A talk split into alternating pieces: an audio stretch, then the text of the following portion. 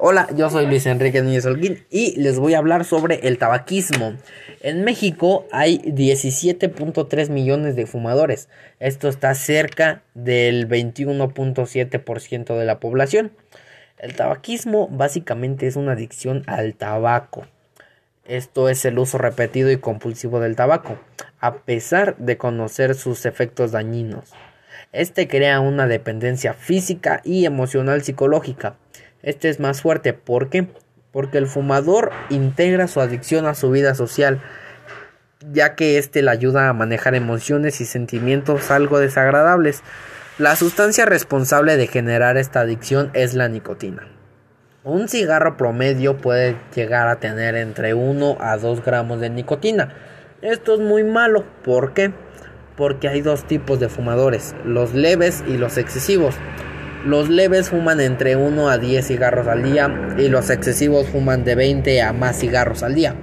Esto sigue siendo muy muy malo porque porque daña los órganos internos del cuerpo, tales como la cavidad nasal, la, la lengua, la boca, el labio, la faringe, la laringe, el esófago, los pulmones, entre muchos, muchos, muchos más.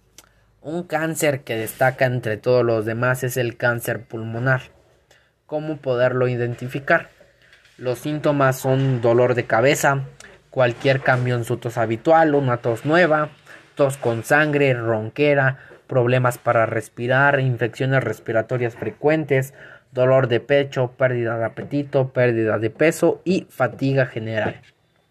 Un fumador en promedio gasta entre 380 y 400 pesos al mes. La Cantidad de fumadores, el porcentaje total en la Ciudad de México es la siguiente. Menores de 12 años es el 4.8%, de 12 a 15 43.8% y de 16 a 19 años 36% y de 20 a más 15.4%.